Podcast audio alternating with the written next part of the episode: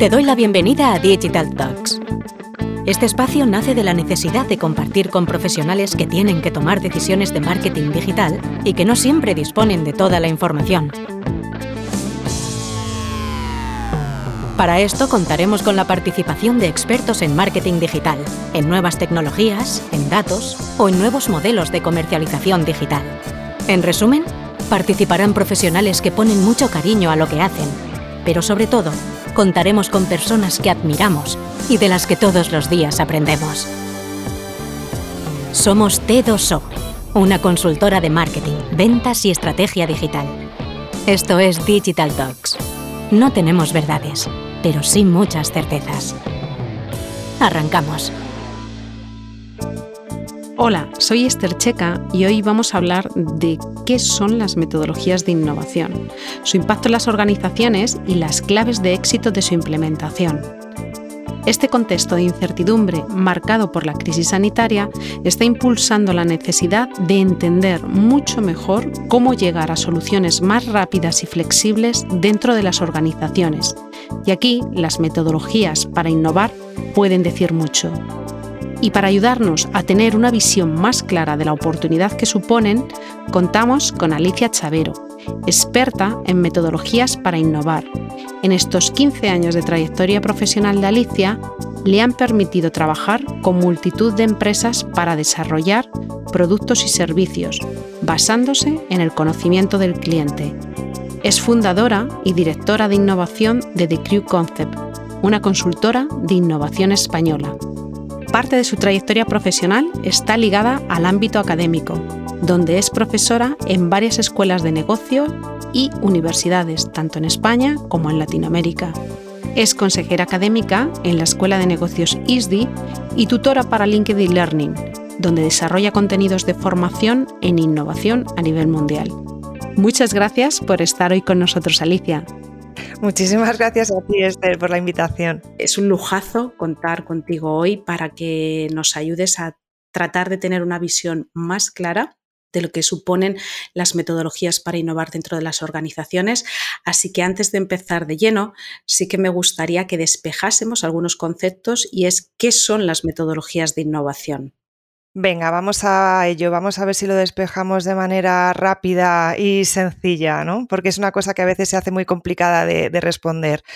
Las metodologías de innovación son métodos, por tanto son procesos, es decir, son formas que hemos inventado en las empresas, en las organizaciones, para generar nuevos productos, para generar nuevos servicios, para tomar decisiones sobre su rediseño o reinvención o incluso para diseñar de manera estratégica el negocio que estamos realizando dentro de las empresas. Por tanto, las metodologías de innovación son formas de aplicar el pensamiento crítico con un objetivo muy creativo, con un objetivo de intentar encontrar respuestas nuevas, respuestas diferentes a las que de manera tradicional dentro de los equipos solemos dar. Y por tanto, pues eh, nos ayudan a tomar decisiones de negocio que invitan al pensamiento lateral, que invitan a un pensamiento plural, que invitan a fomentar la creatividad dentro de los equipos y que también eh, nos ayudan a ser mucho más empáticos con el impacto que vamos a desarrollar cuando lancemos estos nuevos productos o servicios. Em, las metodologías de innovación, digamos que tienen pues un origen muy diverso porque existen diferentes filosofías que a lo largo de los últimos 40 o 50 años pues han ido desarrollando formas alternativas de hacer innovación dentro de, las empresas. Y eh, gracias a estos diferentes orígenes que han surgido en los últimos 40 o 50 años, pues también podríamos eh, encontrar metodologías de innovación que se distinguen en función del para qué las vamos a utilizar, ya sean metodologías que están más orientadas a desarrollar negocio, a hacer nuevos productos, a hacer nuevos servicios o a veces utilizamos estas metodologías de innovación de carácter interno, es decir, no tanto para diseñar cosas nuevas que lanzar al mercado, sino para cambiar la forma en la que trabajamos dentro de las organizaciones. Em, Alicia, la pregunta que después de esta exposición para entender el, contexto de estas metodologías, ¿cómo una empresa puede identificar que necesita apoyarse en una metodología de innovación? Bueno, eh, yo creo que aquí lo más importante para, poder identificar eh, si necesitamos o no una metodología de innovación es identificar si necesitamos respuestas nuevas a las preguntas que ya tenemos. Es decir, si necesitamos eh, encontrar soluciones alternativas que por lo que sea de manera tradicional dentro del equipo no somos capaces de desarrollar, no se nos ocurren cosas nuevas. O bien están surgiendo nuevas preguntas, nuevas problemáticas en el mercado a las cuales no sabemos dar respuesta. O sea, si esto está pasando, desde luego que las metodologías de innovación te van a echar una mano. Ahora bien, em, a la hora de poder identificar qué tipo de metodología nos puede ir bien, pues ahí quizá vamos a tener que afinar un poco más el tipo de preguntas que nos hacemos dentro de la organización. Pero desde luego que si lo que necesitamos es, oye, hay que dar una respuesta nueva porque a alguien le está pasando algo y no sabemos cómo resolverlo, las metodologías de innovación nos van a ayudar a encontrar esas nuevas respuestas. Y justo eh, lo estabas ahora explicando eh, o estabas dando casi respuesta a la pregunta que te iba a hacer, es cómo, puede, cómo una organización puede saber qué metodología de innovación es la que le puede ayudar a responder a la necesidad que tiene identificada. Em, yo, esto, cada maestrillo tiene su librillo. O sea, aquí cada persona que seguramente dé una respuesta diferente. En mi caso, eh, lo que a mí me ayuda y ayuda a mis clientes y las empresas con las que trabajo a identificar la metodología se basa en una razón o en una explicación muy sencilla. Si nosotros necesitamos eh, desarrollar nuevo producto, nuevo servicio, una nueva funcionalidad, eh, un nuevo canal de relación, queremos cambiar la manera en la que llegamos a nuestros clientes, la narrativa, el tipo de servicio que estamos ofreciendo, es decir, si necesitamos identificar el qué, qué queremos hacer y para qué queremos hacerlo, necesitamos aplicar metodologías que provienen de una filosofía que se denomina Human Centered Design, eh, innovación centrada en las personas o diseño centrado en las personas o diseño centrado en el ser humano. Se va a encontrar de muchas formas en Google, ¿no? Pero al final son metodologías que nos ayudan a identificar cuál es la respuesta que tenemos que dar al reto de la compañía ya sea que rediseñamos los productos que ya tenemos, ya sea porque necesitamos lanzar productos alternativos o formas diferentes de hacer. Cuando ya hemos respondido a ese qué, es decir, eso ya está definido, o bien porque desde la compañía ya nos viene definido, oye, chicos, no hay que cambiar el producto, no hay que cambiar el servicio, lo que tenemos es que cambiar la forma de implementar, de ejecutar, de desarrollar estos productos, estos servicios, es decir, cuando ya nos metemos en la operativa del go-to-market, ¿vale? De, llevar esto que nos hemos inventado a la realidad del mercado, entonces ahí cambiamos de metodologías porque cambiamos de filosofía de innovación. Ya no estamos hablando de filosofías Human Centered Design, sino que hablamos de las filosofías comúnmente eh, conocidas como ágiles o agile. Y dentro de la filosofía agile encontramos multitud de métodos, por ejemplo, Scrum, por ejemplo, Kanban, por ejemplo, Lean Startup. Entonces, cuando tenemos que buscar formas alternativas de implementar y de desarrollar productos y servicios, nos vamos a las ramas de las filosofías Agile y de las metodologías que provienen de ahí. Cuando necesitamos dar respuesta a qué producto, qué servicio, qué propuesta de valor, qué diseño de solución queremos lanzar y por qué esto tiene sentido para la gente, nos vamos a las ramas de todas esas metodologías que provienen de Human Centered Design. ¿Cuáles son? Pues por ejemplo, la archiconocida Design Thinking, eh, las variantes Service Design, Business Design, em, o por ejemplo metodologías que tienden más a los procesos creativos, como las escuelas americanas que desarrollaron Creative Problem Solving, pensamiento lateral, ¿no? Entonces, si tenemos que definir el qué, nos vamos para un sitio. Si ya tenemos eso y lo que tenemos es que ejecutarlo, nos vamos para el otro. Interesante.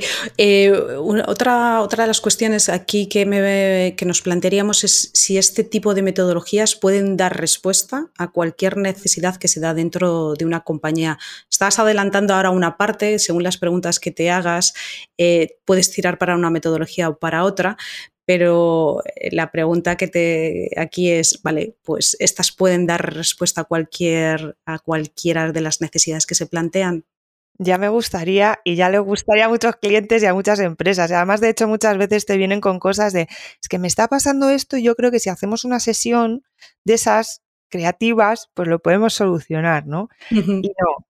O sea, no, no, no, no es, esto no es una solución que, que nos pueda ayudar a resolver todas las problemáticas dentro de una organización, porque dentro de una organización existen retos relacionados con la innovación, pero hay otros retos que no son innovación. Por tanto, no podemos pensar que porque tenemos un martillo, pues todos son clavos, ¿no? Ahora bien, lo que sí creo es que las metodologías de innovación lo que nos dan son ciertas estructuras de toma de decisión que si uno las extrapola de lo que es un proceso de innovación y se lo que lleve, llevar a un proceso de toma de decisión de otro carácter, estratégico, financiero, eh, operativo, logístico, eh, de marketing, de lanzamiento, de funnel. O sea, hay ciertas estructuras de toma de decisión que sí que nos pueden ayudar en cualquier ámbito dentro de la empresa. Esas estructuras tienen mucho que ver primero con la aplicación de pensamiento crítico, eh, con saber identificar y estructurar el análisis de los procesos de investigación. Pensemos que las metodologías de innovación una grandísima parte del trabajo de la innovación tiene que ver con, investigación, investigación cuantitativa, investigación cualitativa, entendimiento del consumidor, del cliente, de la persona y todo eso se analiza. Y las estructuras que utilizan los procesos de innovación para analizar la información es tan válida para entender mejor a los clientes como para poder analizar un sistema operativo dentro de la compañía. Y luego también, por ejemplo, existen determinadas mecánicas de pensamiento que siempre se aplican en los procesos de innovación que yo siempre digo que ayudan mucho a mm, mejorar la tolerancia en los procesos conversacionales. Por ejemplo, em, nosotros siempre hablamos de la diferencia o de distinguir los momentos de divergencia y los momentos de convergencia. Los momentos de divergencia son ese momento en el que te pones a tener ideas y el de convergencia en el que te pones a seleccionar la mejor alternativa, ¿no? Por, resumirlo. Bueno, pues esto de diferenciar los momentos de divergencia y los momentos de convergencia en una conversación ayuda a el aplazamiento de juicio. Es decir, a que cuando tú estás proponiendo ciertas alternativas, pues no tengas al lado a un compañero o una compañera, pues que ya está juzgando prematuramente aquello que estás intentando proponer.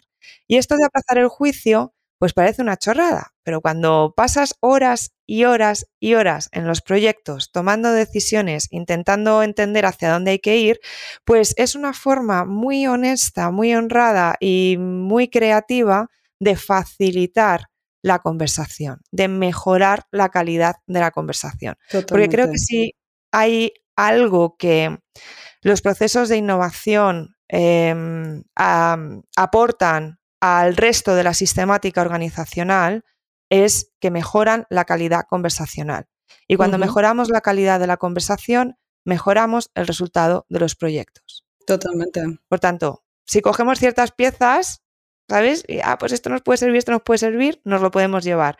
Ahora, el total, total de un proceso de innovación, pues ya es difícil aplicarlo per se en las organizaciones de principio a fin, pero bueno, por ahí que, sí podemos coger ciertas pinceladas, ¿no?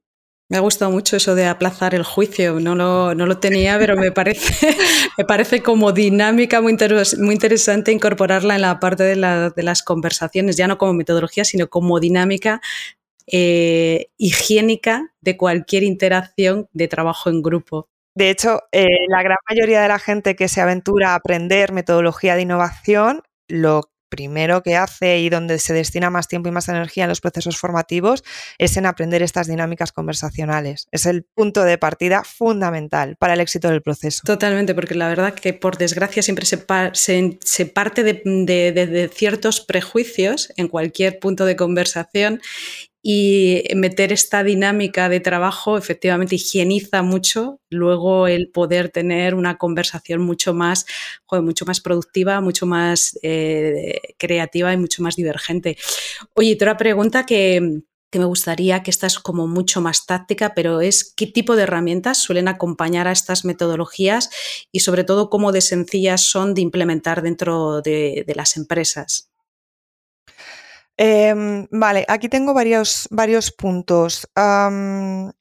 digamos que la disciplina del diseño, que es, digamos, la, madre del desarrollo de las metodologías de innovación, o por lo menos las metodologías de innovación han bebido mucho de la disciplina del diseño en sus diferentes versiones, eh, tiene la capacidad de que cada vez que necesita abordar un trabajo, desarrolla una herramienta desarrolla un, canvas, desarrolla un lienzo, desarrolla una plantilla, es decir, eh, diseña algo que permite que un equipo de trabajo se ponga a resolver esa situación utilizando un foco común.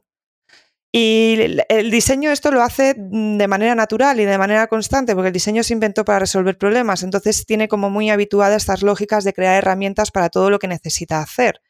Yo siempre digo que las herramientas son maneras de ordenar la conversación. Si yo, por ejemplo, necesito eh, con un equipo diseñar bien y entender bien quién es mi cliente, cuáles son sus características, qué formas de habitar tiene en el mundo y cuáles le caracterizan o le diferencian de otro, pues lo que hago es utilizar herramientas que, por ejemplo, son el mapa de empatía, el Bayer Persona, etcétera, etcétera. Pero si necesito utilizar herramientas o necesito em, identificar o tomar una decisión sobre cuál es la propuesta de valor, qué es lo que realmente tiene valor para este cliente, por qué nos va a preferir a nosotros y no a otros, pues cojo una herramienta como pueda ser el Value Proposition Canvas, el lienzo de, propuesta de valor y me pongo a trabajar en ello. ¿no? Por tanto, las herramientas tenemos que verlas como eso, como excusas que nos permiten tomar decisiones en el proceso de innovación. No podemos confundir que las herramientas son proceso de innovación. Muchas veces al final mm. se, simplifica. Mm. Dicho esto, pues tenemos muchas herramientas en función del momento del proceso en el que estamos. Digamos que los procesos de innovación, eh, las definiciones de los que es que hablábamos antes, se pueden distinguir en tres grandes cosas. Hay una primera fase que es yo me tengo que inspirar, yo me tengo que llenar de conocimiento para que se me ocurran cosas diferentes. Luego, tengo que idear esas cosas, tengo que tener ideas y por último, tengo que implementarlas. Para toda esa fase de inspiración, que es un poco encontrar el sentido que tiene que yo haga algo nuevo, eh, solemos beber de herramientas de la investigación. Aquí la disciplina de la etnografía, de la sociología, de la psicología, de la antropología nos ha dotado de multitud de herramientas que nos permiten poder investigar mejor e inspirarnos y empatizar mejor con aquellas personas para las cuales queremos aportar valor. Entonces aquí, desde las entrevistas en profundidad, las observaciones contextuales, los shadowings, los archifamosos focus groups, eh, los card sortings, es decir, son todo herramientas que nos permiten ampliar nuestro conocimiento para poder inspirarnos en algo diferente sobre lo cual idear. Si nos vamos a un proceso de ideación, herramientas tenemos, bueno, si tú pones en Google herramientas para idear, te ponen yo no sé cuántas búsquedas, miles de millones. ¿Por qué?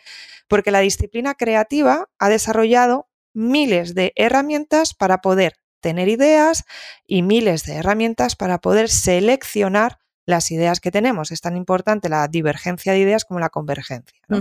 Y luego en la implementación, el mundo del diseño en los años 90, aunque esto ya está súper extendido por todos, pero que en su día tuvo mucha repercusión porque fue muy novedoso, fue inventar herramientas para prototipar las ideas, para que antes de lanzarlas al mercado podamos configurar cosas que nos permitan testar y validar hasta qué punto la idea tiene sentido.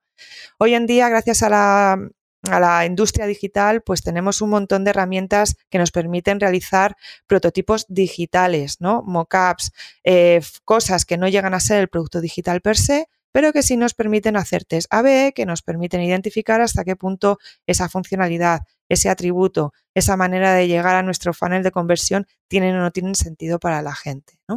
Em, pero también existen herramientas de prototipado que no son puramente digitales. Yo, por ejemplo, en mis clases que siempre prohíbo a los alumnos que desarrollen apps para que intenten eh, abrir, ¿sabes?, su mente y que no solo de apps vive el mundo, que también está el mundo físico, diseño de servicios físicos, etcétera, pues eh, utilizamos herramientas de prototipado que no tienen que ver con lo digital. Utilizamos, por ejemplo, el acting, el uso del cuerpo para poder representar escenas en las que pasan cosas con los clientes. Y la representación física de la entrega de valor y de la entrega del servicio nos ayuda mucho, primero, a empatizar y segundo, a entender mejor cuáles son las cosas que pueden o no pueden funcionar. tengo algunas anécdotas muy, muy divertidas, pero al final es prototipar herramientas que nos permitan simular momentos de entrega de valor para identificar cómo están funcionando y obtener feedback por parte de nuestros usuarios. Así que tenemos mm, unas cuantas decenas. Mm, sí, sí, de hecho me ha gustado un montón porque estoy totalmente de acuerdo. De hecho, muchas veces se trata de asimilar o se trata de simplificar el uso de herramientas al proceso de la innovación y ahí es donde nos perdemos. Al final, las, yo siempre también comento que las herramientas simplemente validan hipótesis, que simplemente son herramientas de apoyo a responder a las preguntas, pero que no nos quedemos enganchados en la herramienta porque la herramienta per se es lo que es, nada más, es un instrumento de validación. Em, en, tu, en tu experiencia, Alicia, ¿cuáles son los factores, y seguro que aquí tienes que tener ejemplos múltiples, cuáles son los factores claves de éxito para que estas metodologías puedan ser implementadas de forma eficiente? Que esto es complejo. No, no, no, no, no, es complejo por la, no es complejo por la metodología en sí, sino por el, luego ya aterrizarla, ¿no? Sí, porque también hay multitud de factores que influyen en el éxito o fracaso de la implementación de un proceso que muchas veces son ajenas al propio equipo de trabajo y a la propia unidad de negocio que las está implementando. ¿no? Hay veces que suceden circunstancias que por lo que sea frenan el proyecto, lo dejan a medias, pero eh, si intentamos aislar esos factores externos y nos centramos en, cosas que podemos manejar, que están dentro de nuestra zona de influencia, eh, yo diría que existe, por un lado, em, tener la falta de conocimiento de para qué estamos aplicando el proceso, o para qué estamos aplicando la herramienta. Hay muchas veces que las empresas, por ejemplo, un tiempo a esta parte, pues se están volviendo locas en que tenemos que es que tenemos que ser agile, hmm. es que tenemos que aplicar metodología agile porque el Scrum, porque no sé qué, por no sé cuánto, porque claro, entonces de repente pues ves a departamentos, a áreas que no tienen una necesidad real de aplicar este tipo de metodologías porque no tienen una finalidad concreta, volviéndose locas para, para incorporar, para adaptar estos métodos en su día a día de trabajo, ¿no? Entonces, si no tiene un sentido, es absurdo subirse a una ola que a lo mejor no te corresponde, ya sea por moda o ya sea por... Entonces, eso es un freno, es un freno tremendo.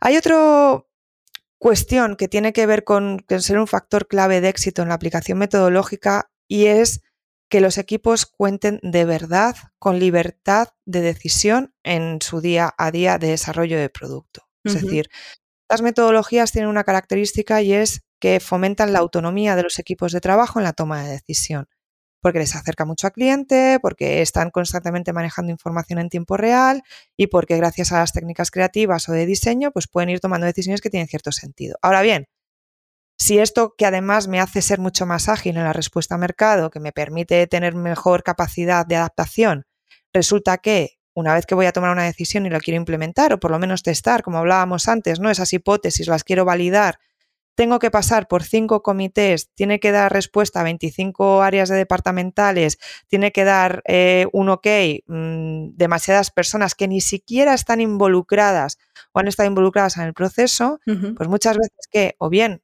por excesos de tiempos, por excesos burocráticos, o porque de repente alguien se carga una idea que no tiene, no entiende cómo, cómo se ha llegado a ella dentro de la organización porque no ha participado en el proceso no tiene las lógicas, no tiene el entendimiento de, hostia, hemos llegado aquí porque tiene sentido llegar aquí, pues eso al final es un freno bestial al proceso de innovación, ¿no? Y luego, pues a ver, luego hay otras veces que lo que sucede es que los equipos que se forman en los procesos, una también característica es, los equipos deben ser multidisciplinares. Hmm. Cuando hablamos de multidisciplinaridad, eso también involucra en las organizaciones muchas veces la dificultad de decir, oye, es que este área tiene que involucrar a fulanito y a menganito, esta otra área también, pero entonces espérate porque las áreas no se llevan bien entre ellas, tienen objetivos, tienen KPIs diferentes, cómo vamos a formar un equipo multidisciplinar si cada uno responde a una unidad de negocio, a un jefe. Esto a veces dificulta mucho que podamos contar con ese equipo multidisciplinar.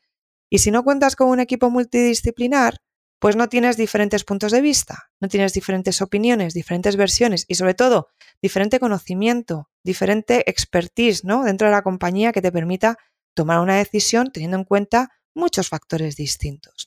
Por tanto, la, la, falta de flexibilidad en la estructura organizativa muchas veces hace que tú no puedas configurar el equipo idóneo que necesita el proceso para ser llevado a cabo. ¿no? Y luego, pues, margen de acción. Y esto del margen de acción tiene que ver con, hay muchas veces que le pedimos a los procesos de innovación resultados cortoplacistas. No sabemos muy bien distinguir qué tiene que ir en el corto, qué me tiene que dar un resultado en tres meses y qué apuesta puedo hacer a tres años. Y hay muy pocas empresas valientes a trocear una parte de sus procesos de innovación y estar pensando en el largo plazo, estar pensando en la exploración de mercado futuro y no en la exploración de mercado presente. Y esa falta de dicotomía, ¿no? de doble visión, largo, medio o largo y corto, muchas veces es un freno absoluto, porque la gente cuando tú la pones a, a trabajar en innovación y la pones a inspirarse, muchas veces tiene ideas, tiene soluciones que no son implementables en el corto plazo, que no van a dar una rentabilidad, que ni siquiera sabemos si vamos a poder medir esa rentabilidad. Mm. Y el freno de no, no, no, cuidado, cuidado, cuidado, que os estáis yendo muy lejos, ¿no? Y que te tiren de la cuerda, que recojan cable antes de tiempo, pues muchas veces también supone que la innovación al final se quede en una cuestión muy pequeñita, muy de mejora, que está bien, ¿eh? Mejoras incrementales, vivan, todas las posibles, pero hay veces que tenemos que soltar un poco, yo siempre digo que hay que soltar un poco la cometa para que la cometa vuela y podamos ver su trayectoria, ¿no? Si la tenemos muy pegada al cuerpo, no somos capaces de adivinar por dónde va el viento. Totalmente. De hecho, eh, esto es una discusión que en algún momento he tenido con otras personas que trabajan en, innovación y es que también aquí el reto está en cuál es el tamaño o la dimensión de la organización que se aventura a entrar en estos procesos de, innovación. No es lo mismo el time to market para una pyme, para una startup o para una, gran multinacional, ni los equipos destinados a entrar en estos procesos, que también hay un ejercicio también de honestidad ¿no? que, tenemos que pensar y es que una pyme está sometida a un time market mucho más, más duro en la medida en la que sus tiempos de, de facturación, de dar respuesta del cash que entra dentro de la organización es vital mientras que una multinacional tiene determinados colchones, una estructura más robusta que les permite entrar en unos procesos eh, o se pueden permitir unos procesos más alargados a la hora de, entrar en esta dinámica de, incorporar eh, la compañía. Que también es un ejercicio muchas veces que dices, bueno, es que las empresas no, innovan. Bueno, España tiene más de 3 millones de pymes y hay que entender cómo esas 3 millones de pymes pueden entrar también o pueden disfrutar de, de incorporar este, estas capacidades. O sea, que no, es que no es excluyente, pero que, también hay que ser, eh, que tenemos que ser razonables o, buscar el equilibrio del discurso en, esto. ¿no? es una reflexión que en algún momento he tenido con otros colegas del, sector. Totalmente. Y, me gustaría añadir además, porque me parece muy interesante lo que has, lo que has comentado, eh, hay muchas empresas, eh, muchos líderes, muchos equipos que están innovando y no están utilizando metodología. Exacto. Que hay muchas veces que parece que no, es que si no estás haciendo esto. A mí hay veces que cuando hago algunos comentarios, ¿no? Me preguntan, oye, pero, pero Steve Jobs, Steve Jobs, ¿qué metodología usaba? Porque él no usaba ninguna metodología y sin embargo, oye, mírale. Digo, claro, es que hay gente en este mundo que se despierta por la mañana y es capaz de tener una idea que cambia el sistema, ¿sabes? y, y, y, no quieras saber lo que pasa en su cerebro porque no lo vas a saber nunca para ser capaz de llegar ahí. Pero como el resto de los mortales, desgraciadamente, para esas cosas no somos Steve Jobs, pues la única que nos queda es aprender metodología para intentar acercarnos, ¿no? Para, para ver hasta qué punto. Pero esto no significa, o sea, las metodologías de innovación no son una garantía absoluta de estar haciendo innovación. Y hay veces que, que, el, recurso con el que contamos, como tú bien decías, las pymes, seguramente la gran mayoría, si hiciéramos un estudio pormenorizado, encontraríamos que la gran mayoría de las pymes de este país están innovando, lo que pasa es que no lo saben. También. efectivamente, efectivamente. Probablemente a veces es un poco exclusivo, ¿no? Esto de las metodologías de innovaciones como, bueno, si esto para las grandes muy bien, yo aquí tengo que dar respuesta muy rapidito. Oye, pues te iba a hacer una pregunta, pero ya me la has respondido antes y es ¿qué elementos, eh, con qué elementos te has encontrado que hayan limitado la implementación eficiente dentro de, una organización de este tipo de metodologías? Creo que la, respuesta la has dado. Esto es todo lo anterior. Es todo lo anterior. Eh, yo diría que además, o por, añadir a lo mejor algún punto adicional en esto, el problema que me he encontrado casi siempre una vez que hemos trabajado con una, eh, con una compañía en un proceso porque hemos diseñado un nuevo servicio, le hemos dado vueltas a algo existente o lo que sea, es la falta de valentía mm. o de agarre, no sé muy bien cómo expresarlo, de ir a por ello y lanzarlo. La parte reflexiva, la parte, o sea, cuando tú ya tienes algo diseñado, cuando has validado, cuando has hecho test de mercado, cuando todo está indicando, oye, hagamos esto. Claro, la innovación es un riesgo. Mm. La innovación, ya sea más o menos incremental o más o menos disruptiva, siempre conlleva el riesgo de que, te puedes dar un batacazo. Y yo lo que he hecho mucho en falta es el coraje de asumir que nos podemos dar un batacazo y aún así arriesgarnos a lanzar ese producto o ese servicio o esa iniciativa al mercado. ¿no? Totalmente. Hay marcas que sí, esto sí que lo tienen mucho más interiorizado. Eh, hay marcas o compañías que no se atreven. Nunca, a pesar de tener cosas en el cajón que dices, madre mía, si lo hicieras. Mm. Mm. Entonces, parte de la crítica, ¿no? Que a veces dice que los españoles somos cortoplacistas en el proceso de la innovación, que buscamos el retorno y que no dejamos que haya ese punto de, fluidez para llegar a, una apuesta que puede tener un, éxito. Pero bueno, no lo sé si es parte de nuestra cultura o parte de cómo nos enseñan desde pequeños a apostar más por nosotros mismos pero es parte de nuestra crítica muchas veces al, sistema empresarial español. Sí, además has dado ahí en un punto importante, hasta qué punto esto no es cultura o es costumbre, ¿no? Yo creo que ahí también influye mucho, y esto daría para, un, para otro podcast, em, la falta de capacidad de pensar en el largo plazo. Mm, mm. Em, cada vez más, ¿no? Eh, el, el micronegocio, por así decirlo, al que nos lleva, por ejemplo, la cultura, la transformación digital, en el que somos capaces de rentabilizar cada segundo de interacción con un cliente, ¿no? O, le podemos sacar partido a cada segundo de interacción con un cliente, al final lo que nos lleva es a pensar en impactos muy cortoplacistas.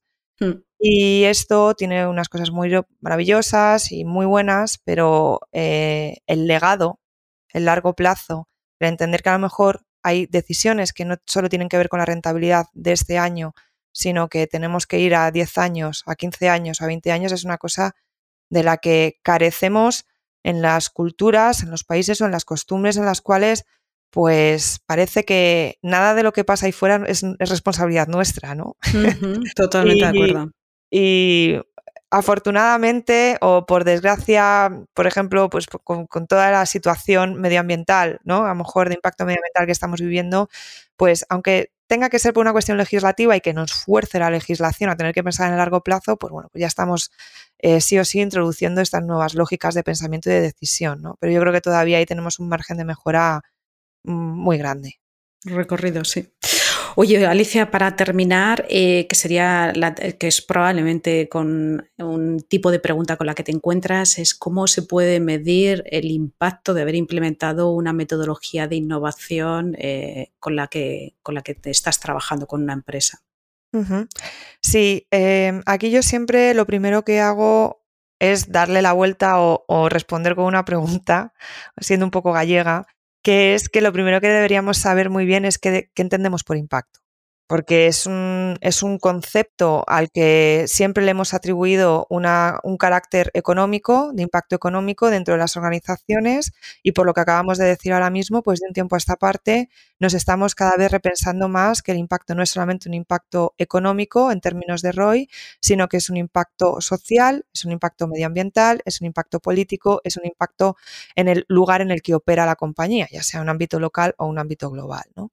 Por tanto, en función de aquello que entendemos por impacto, si es por ejemplo un impacto interno, y si estamos teniendo en cuenta, oye, ¿esto cómo va a afectar al día a día de trabajo? Oye, pues ¿por qué no medir la felicidad de los empleados antes y después de aplicar un proceso creativo, un proceso de innovación?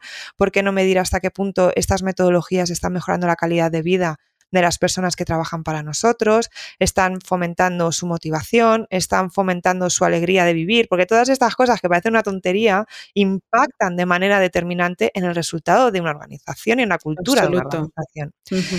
Em, por tanto, también hay otra cosa, ¿no? Que cuando hablamos de impacto también tenemos que pensar en, bueno, depende de la estructura societaria que pueda tener una compañía. Pues si estamos en una sociedad anónima, una sociedad limitada, el carácter societario lo que nos va a invitar es que midamos el impacto en retorno de inversión y en cuál va a ser el, lo que vamos a poder repartir a nuestros accionistas, ¿no? Por tanto, el KPI económico, pues sí o sí va a estar ahí.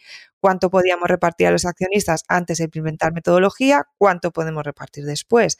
Pero bueno, si tenemos otra tipología de organización, pues a lo mejor no, nos queremos fijar tanto en las ventas o en el margen o en el volumen, sino que queremos utilizar otro tipo de indicadores. ¿no? Yo creo que hay dos fuentes fundamentales de poder medir el impacto que genera un proceso de innovación dentro de una organización y es una, ¿cuál es la capacidad de reacción que tienes ahora cuando suceden cambios en el mercado sobre los cuales tú tienes que responder?